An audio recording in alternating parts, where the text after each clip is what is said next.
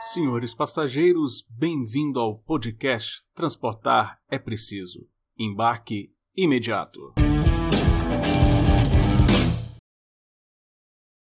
Olá pessoal, bem-vindo a mais um novo episódio do podcast Transportar é Preciso. Mas além de um novo episódio, nós estamos com esse episódio iniciando um novo Transportar é Preciso, com novas parcerias, com um editorial mais focado realmente nas ideias da liberdade aplicadas ao transporte e mais canais de distribuição. Graças aos novos parceiros, estamos chegando, estamos tendo um alcance maior do que as temporadas anteriores. Quero agradecer aos nossos apoiadores e aos nossos novos parceiros e desejar boas-vindas para você que está nos escutando nesses novos parceiros Bem-vindos aí ao nosso podcast Transportar é Preciso. Espero que você goste. Aqui a gente discute sempre sobre diversas modalidades de transporte, seja mobilidade urbana, aeroviário, rodoviário, ferroviário. Então a ideia é realmente essa de termos uma agenda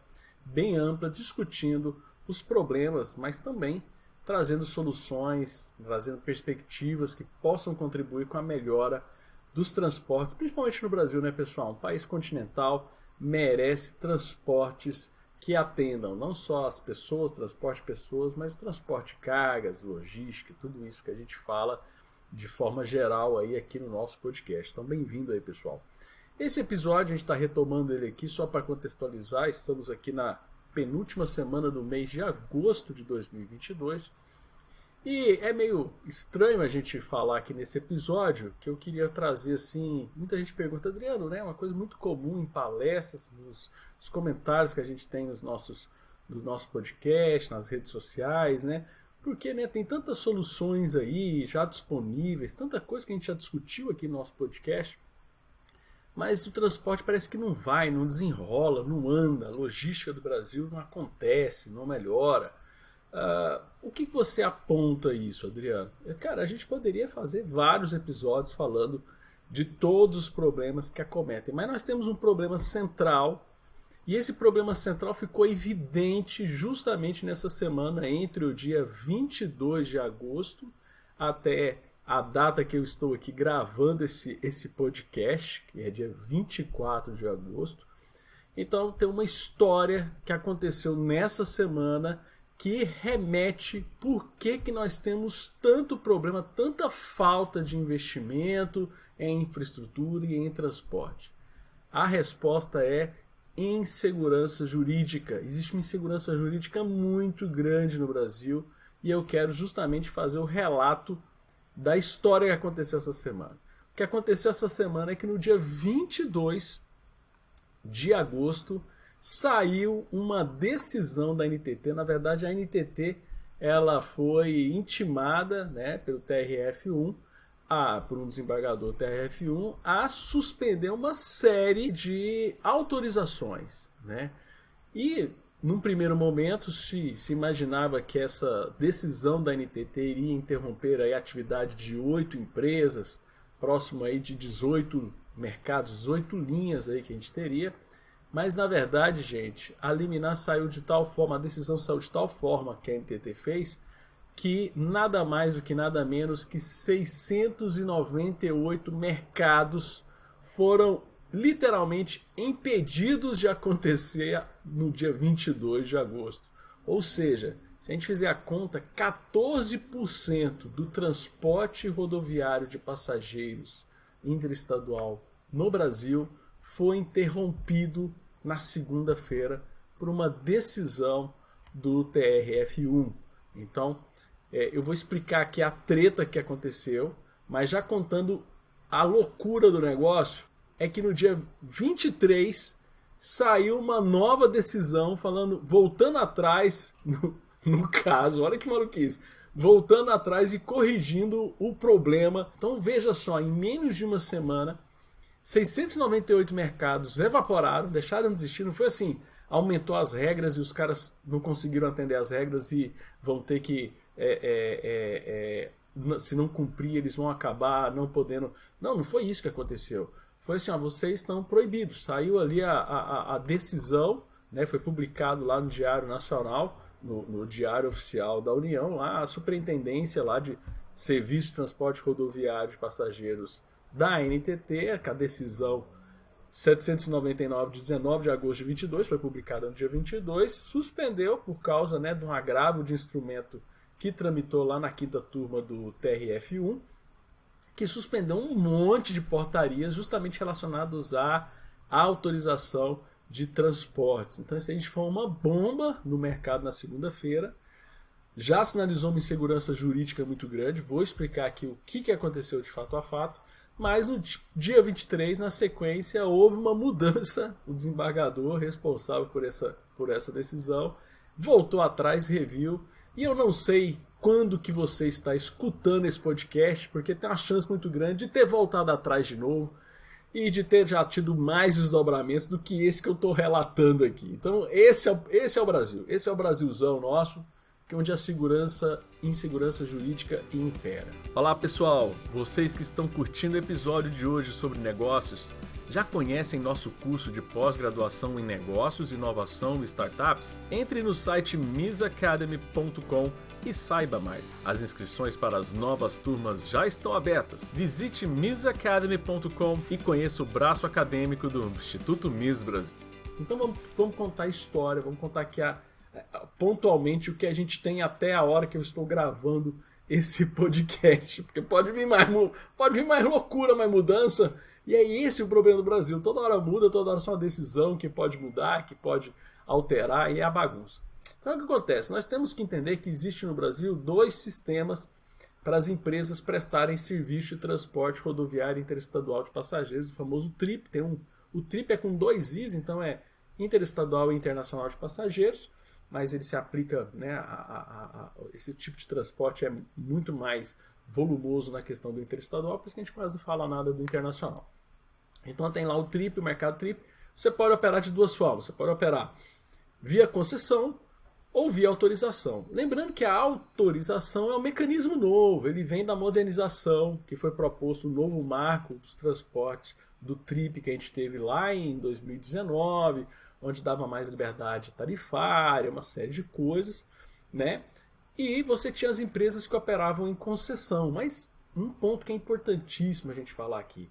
Essas empresas, de certa forma, nunca tiveram concessão. Na verdade, o, serviço, a partir da Constituição de 88, a Constituição de 88 fala que esse serviço tem que ser prestado via concessão, mas essas empresas que reclamam dessa modernização do setor, da autorização, que vai trazer concorrência, vai trazer canibalismo de mercados, sobreposição de mercados, é, na verdade elas não têm concessão. Muitas delas são mercados herdados antes da Constituição. E o pessoal fala, não, eu já estou aqui operando, então é como se fosse um concessionário. Então, muitas empresas né, representadas aí por. Na verdade, o problema é esse no Brasil. Não são muitas empresas, são poucas empresas, são grandes grupos econômicos que têm interesse e influência em diversas esferas é, do poder público que impedem que a modernização aconteça nesse setor. Só para vocês terem uma ideia, o Brasil tem mais de 5 mil municípios. Até 2019, a gente tinha menos, tinha próximo de 2 mil municípios que tinham serviço de ônibus, ou seja, mais de 3 mil municípios no Brasil não tinham serviço de ônibus. Então não é uma questão de concorrência desleal, é abrir o mercado para que empresas entrem aonde essas empresas não operam. Então, um medo de novas empresas entrarem, mostrar que são mais eficientes, principalmente as empresas que funcionam segundo a lógica de uso de aplicativos, porque o aplicativo ele diminui aí o custo operacional, uma série de custos, e a empresa consegue prestar um serviço tão bom quanto o concessionado. É, mas por causa dessa redução de custo, ele consegue operar num preço mais barato.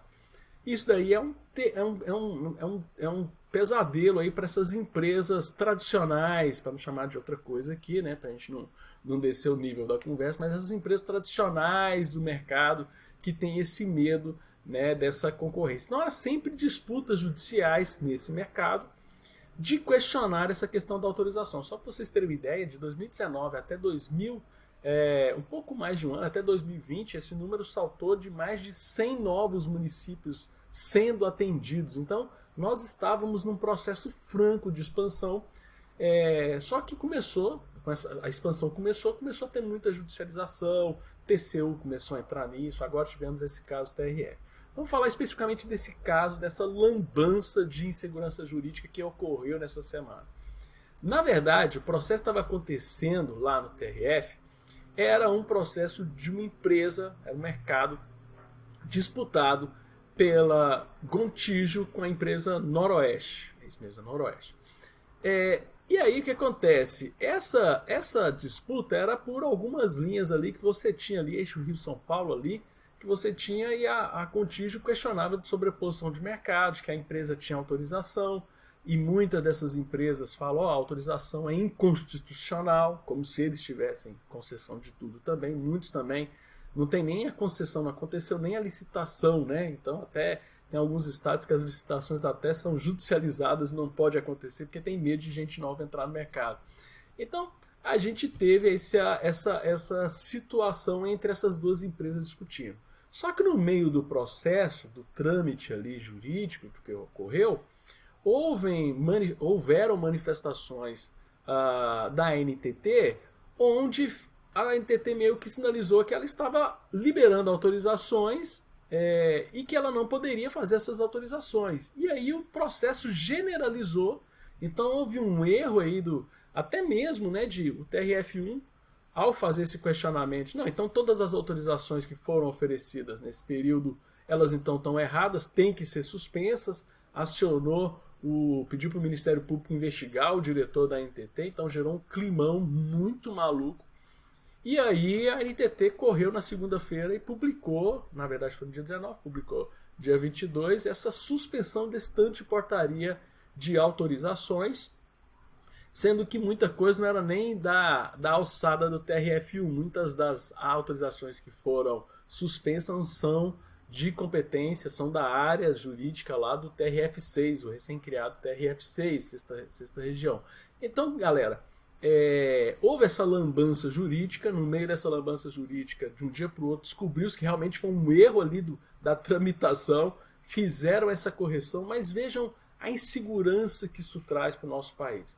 Eu vou ler aqui rapidamente a nota à imprensa da Associação Brasileira dos Fretadores Colaborativos, quando saiu a primeira decisão lá na segunda-feira. Então, olha só, a Associação Brasileira dos Fretadores Colaborativos, que reúne em todo o país mais de 300 empresas de ônibus para fretamento com linhas regulares, repudia a falta de liberdade e concorrência comercial justa, né, concorrência comercial justa proporcionada pela decisão judicial dessa segunda-feira que obrigou a Agência Nacional de Transportes Terrestres, NTT, a suspender a autorização de ao menos oito empresas de ônibus, porque eles já viram que estava suspendendo oito, mas estava ali é, abargado aquelas suspensões que atingiam mais de 600 mercados. A decisão acatada pela NTT atendeu a um pedido de liminar movido pela empresa Gontijo, é, que foi proferido pelo desembargador Souza Prudente do Tribunal Regional Federal da Primeira Região TRF1. A Abrafrec considera que posicionamentos como esse, além de causar insegurança jurídica, e olha que ainda não estava acontecendo a dança do crioulo louco aqui, além de causar insegurança jurídica e atravancar o crescimento econômico do Brasil, representa um verdadeiro retrocesso, prejudicando o processo de abertura do mercado. Perde o mercado com ações de perseguição a quem faz uso de plataforma digital e, sobretudo, perde o consumidor, que arca com preços mais altos diante da concorrência menor, especialmente neste momento em que as viagens de ônibus estão em franca elevação diante da alta de preço de passagens aéreas. Quem assina a nota é o presidente da Associação Brasileira dos Fretadores Colaborativos, o Marcelo Nunes, e eu tive acesso a essa nota de imprensa na reportagem do jornalista Alexandre Pelegri no Diário dos Transportes, para que fazer a referência das fontes que eu estou usando nessa, nessa, nesse episódio. Olha que maluquice, galera. Primeiro que assim, primeiro que essa nota de imprensa aqui da Associação Brasileira de Fretadores Colaborativos é uma aula de economia. Isso aqui é uma aula de economia é, aplicada, assim. É, você quer aprender economia, você lê essa nota. Ela fala exatamente por que, que a gente tem que abrir os mercados para que tenha concorrência. As linhas não tem que ter dono, não. Não tem que ter um monopólio de empresa operando ali, não. Tem que ter concorrência para justamente o consumidor ser beneficiado. porque eles vão competir entre si, eles vão oferecer uma vantagem, vão oferecer um, um, um, um biscoito. Eu lembro uma, a primeira vez que eu usei um ônibus de, de fretamento por aplicativo, eles deram um, um chocolatinho, deram uma, fizeram uma gracinha ali, além de oferecer uma passagem mais barata. Por que, que eles oferecem a passagem mais barata? Porque os ônibus têm o pneu tudo furado, tudo arrebentado? Não. Porque justamente eles têm custo operacional muito menor, porque você tem ali o aplicativo, as plataformas, que fazem uma parte complexa e cara do sistema, que é justamente essa alocação de passageiros em linhas e, e, e, e, fretadores ali, juntar ali as pessoas que estão fretando ônibus com as pessoas que estão usando o aplicativo querendo uma viagem. Pra, a gente já fez alguns episódios aqui do podcast, vale a pena você voltar é, aí na nossa biblioteca. Nós temos um, um podcast com o pessoal da Buzzer, um com o pessoal da Flixbus e temos um que eu fiz né, com a Mariana Pimentel, uma advogada da, da, dessa área regulatória, que falou sobre problemas do, do não implementação do marco do, do é, de fato do transporte de, de passageiros interestadual, que ele foi prorrogado, né? Então deu maior treta também. A gente fala dessa treta, tem um episódio só contando dessa treta. Então, além dessa treta, mais outra treta que se instala essa, se instala essa semana. A gente precisa de mais competição. Não existe dono de linha. É, essa competição é saudável porque o pessoal vai buscar tecnologia. Porque, assim, o que, é que eu vejo? Qual tem que ser o papel da agência reguladora? É garantir se o serviço é bom. É isso que o passageiro precisa. Se você tem ali uma quantidade de, de ônibus sendo oferecidos, se esses ônibus não vão pegar fogo, se o, se o ônibus tem qualidade, se o motorista não vai dormir no volante. É isso que a NTT tem que estar preocupado, com a questão de segurança do passageiro. A NTT tem que se preocupar com o capital da empresa. Ah, tem que ter um capital de tantos milhões. Cara, não precisa saber disso. Não é papel da agência reguladora controlar a tarifa. A agência reguladora ela fazia controle de tarifa justamente para corrigir um problema que ela mesma criou quando oferece o um monopólio para uma única empresa em um determinado mercado de transporte. Por isso que existe uma tradição das agências reguladoras meter bedelho em tarifa. Por quê? Porque eles davam a concessão, eles davam um monopólio, a regulação fazia ali a licitação, a concessão, e só uma pessoa podia operar, então a forma dele controlar aquela pessoa. Porque quando você dá o um monopólio, você tem o poder de monopólio através do preço, né? Se você for ver, estudar em qualquer livro de economia, vai falar que o poder do monopólio é definir o preço que ele vai praticar. Então, para evitar isso, para consertar um problema que a própria agência reguladora cria, ela tem que dar bedelho no, no preço. Como é que a gente resolve esse problema? É, porque gera outro problema. Nós temos lá a teoria da captura. Então, o, o, a, a, é muito mais fácil para a empresa capturar a agência para poder ela pegar mais leve na hora de definir esses preços para não parecer que é preço de monopólio. Como é que a gente tem essa, teria uma solução boa de mercado para o Brasil seria justamente ter mais concorrência. Mais concorrência, mais empresas disputando passageiro, você traria mais ofertas, você teria mais ônibus, porque você concorda comigo, tem uma empresa ali oferecendo um trecho, Rio São Paulo. Se você tem mais uma, você tem mais duas, três empresas, com certeza vai ter mais ônibus, mais horários disponíveis, porque não vai sair todos os ônibus ao mesmo tempo correndo da rodoviária, né? Você vai ter ali uma competição por melhores horários, mais opção de horários e preço também. Isso daí é muito evidente em vários setores. Por que, que transporte rodoviário não pode ser assim? Ah, porque já tem os donos lá, os donos é, do mercado, porque eles têm, eles têm ali a Constituição a favor deles, sendo que muitos não têm nem o contrato de concessão. Então ali há décadas estavam ali operando aquele mercado décadas antes da Constituição existir. Quando a Constituição surgiu, beleza. Então eu tô, eu sou o operador daqui, então eu automaticamente virei o, o concessionário disso aqui, pronto, e vou ficar e eu que sou o dono desse pedaço.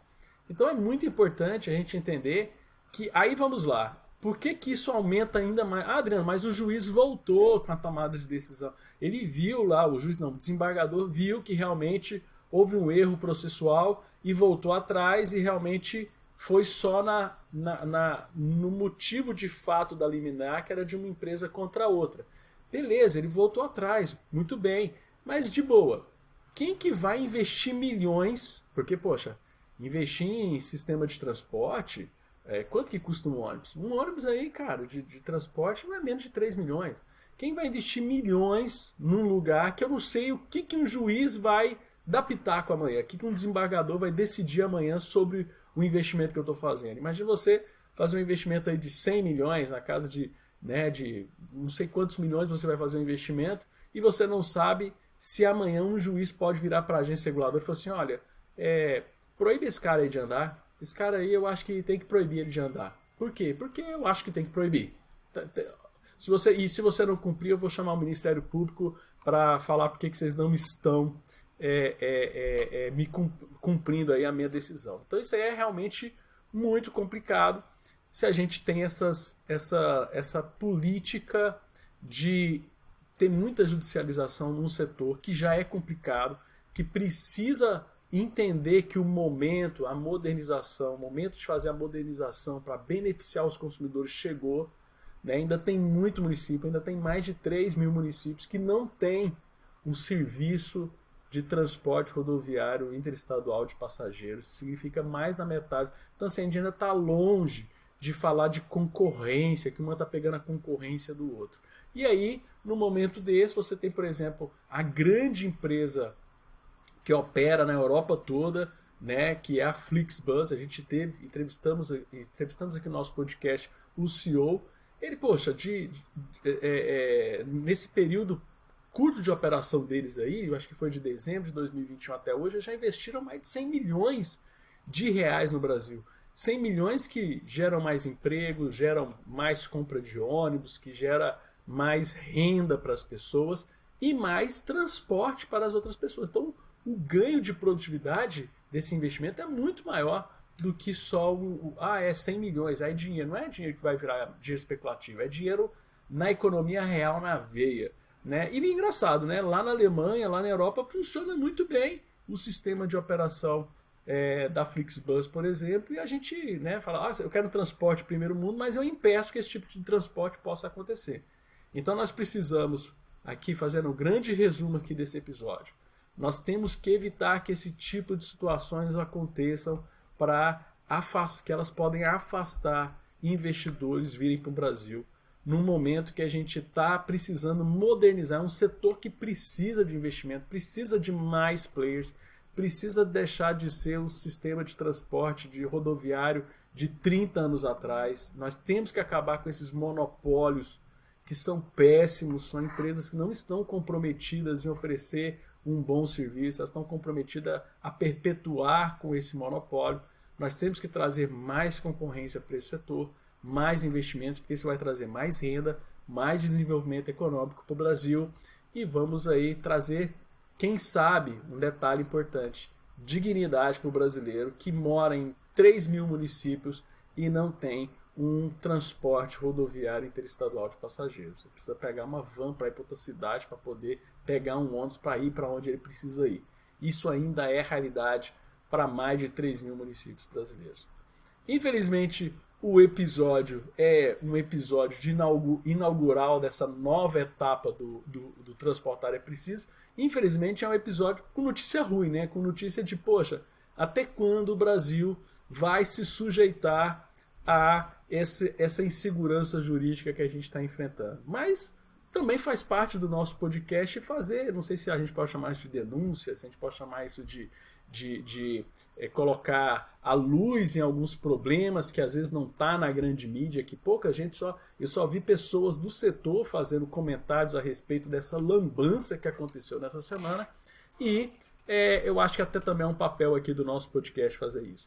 Pessoal, muito obrigado para você que já nos acompanhava. Espero que vocês gostem desse nosso novo formato.